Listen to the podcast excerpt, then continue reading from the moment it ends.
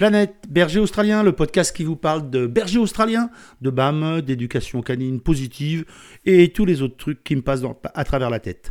Euh, vous écoutez Patrick Offroy, Doggy Coach, et aujourd'hui on parle de... J'ai tapé mon berger australien. Aïe Quelle solution pour demain il y a des moments où, malheureusement, notre cerveau est ainsi fait que quelque chose nous paraît complètement inacceptable. Et à ce moment-là, notre cerveau reptilien prend le contrôle, on n'est ni plus ni moins un mammifère comme le chien. Et à ce moment-là, c'est le cas où la tape sur le chien est arrivée plutôt que vous ne l'aviez pensé. Beaucoup de gens qui maltraitent leurs enfants disent exactement la même chose d'ailleurs. Elle est partie, la main est partie avant que je n'ai pu raisonner, réfléchir. Malheureusement, c'est souvent les cas où on est en tant que propriétaire de berger australien, un peu stupéfait par la situation. Et là, on va passer dans une sorte de contrôle d'urgence qui serait la baffe, la tape qu'on va mettre sur son chien.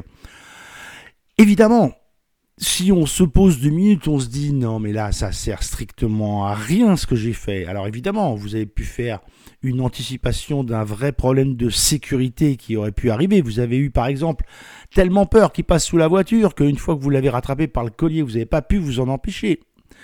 Bien sûr, vous pouvez vous dire qu'il était en train de foncer sur un gamin, il allait le faire tomber du vélo, et donc quand vous l'avez rattrapé... Il y aura toujours des bonnes raisons pour taper le chien et se dire que on ne pouvait pas faire autrement. En réalité, vous pouviez bien sûr faire autrement car la clé, encore une fois, qui est dans de très nombreux cas, la clé de l'éducation positive, celle qui va vous permettre d'être beaucoup plus serein, c'est l'anticipation. Parce que dans la plupart des cas, si vous aviez anticipé ce comportement, vous auriez pu ou proposer quelque chose à la place ou l'éviter éviter qu'il n'apparaisse. Le problème qui se pose, c'est quand c'est trop tard.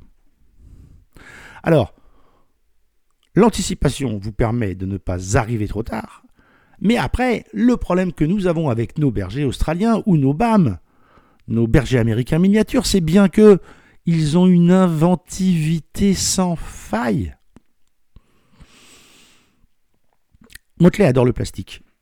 Motley, c'est mon berger australien qui est maintenant vieux et ne sert plus pour l'éducation et la rééducation des chiens réactifs.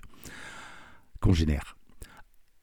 Qui aurait pensé que Motley, qui adore le plastique, ce serait un jour entiché d'attraper la colonne de, euh, de descente euh, des eaux du toit, ma maison fait deux étages, et allait entreprendre tranquillement de grignoter, grignoter, grignoter, jusqu'au moment où il est quasiment arrivé au cerclage qui permet de faire tenir le euh, tuyau qui descend euh, du toit euh, et qu'il allait bientôt se casser la figure. Qui aurait pu prévoir ça?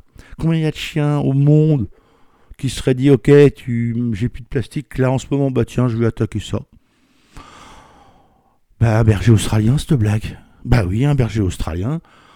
Les limites de l'intelligence du berger australien n'ont que la seule limite de notre capacité à les empêcher d'en avoir de trop.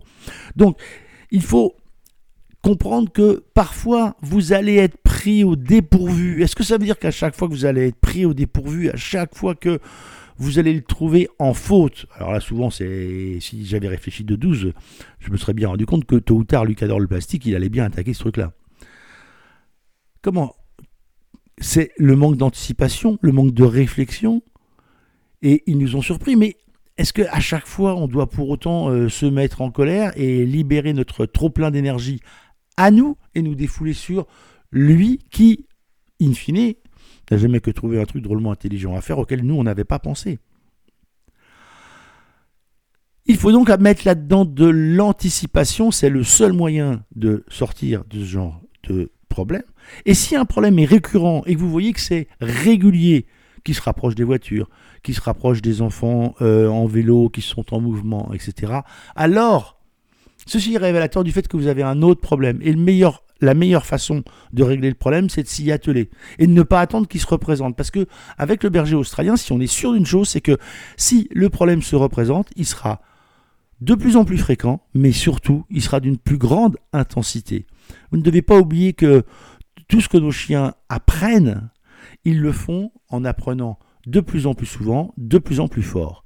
Et si le berger australien, si vivre avec des bergers australiens pendant 20 ou 25 ans maintenant m'a appris quelque chose, c'est qu'il ne faut jamais s'étonner de l'ingéniosité qu'ils ont et de la vitesse à laquelle ils apprennent, c'est-à-dire ils augmentent leur comportement en intensité bien plus vite que beaucoup d'autres races. Voilà, je vous dis à très vite. Merci d'avoir écouté cet épisode de Planète Berger Australien et je vous dis à très vite sur les réseaux sociaux. N'oubliez pas de mettre des j'aime, des likes, des partager avec euh, vos copines, vos copains. Et si vous avez envie de jeter un œil au cours en ligne que je propose, n'oubliez pas d'aller sur doggycoach.fr. À très vite